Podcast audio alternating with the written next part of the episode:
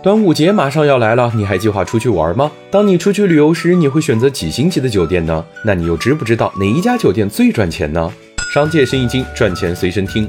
除开民宿和招待所，如果要出去玩，要订一家星级酒店，你大概率会选到一家三星或者四星酒店。我国现在星级酒店约有七千四百家，其中百分之八十都是三星和四星的。酒店千千万，你知道谁最赚钱吗？从营收来看，二零二二年最赚钱的酒店集团要数华住集团，代表的酒店有全季、汉庭、橘子等。华住约有八千四百家酒店，一年能赚一百三十八亿元。紧随其后的是锦江和首旅酒店，分别能赚一百一十亿元和五十亿元。可有意思的是，净利润最高的竟然都不是这三家，而是思聪家的万达酒店发展。因为采用轻资产管理方式，一百二十二家酒店只有四家直营，且主打高端的品牌占比高，所以一年净利润约有一点七亿元。但是这些要和国际上最赚钱的三家酒店集团比起来，国内酒店赚的更像是辛苦钱。国际酒店营收排名上，万豪国际以二百零七亿美元的营收和二十三亿美元的净利遥遥领先，紧随其后的希尔顿和凯悦酒店也有八十七亿和五十八亿美元。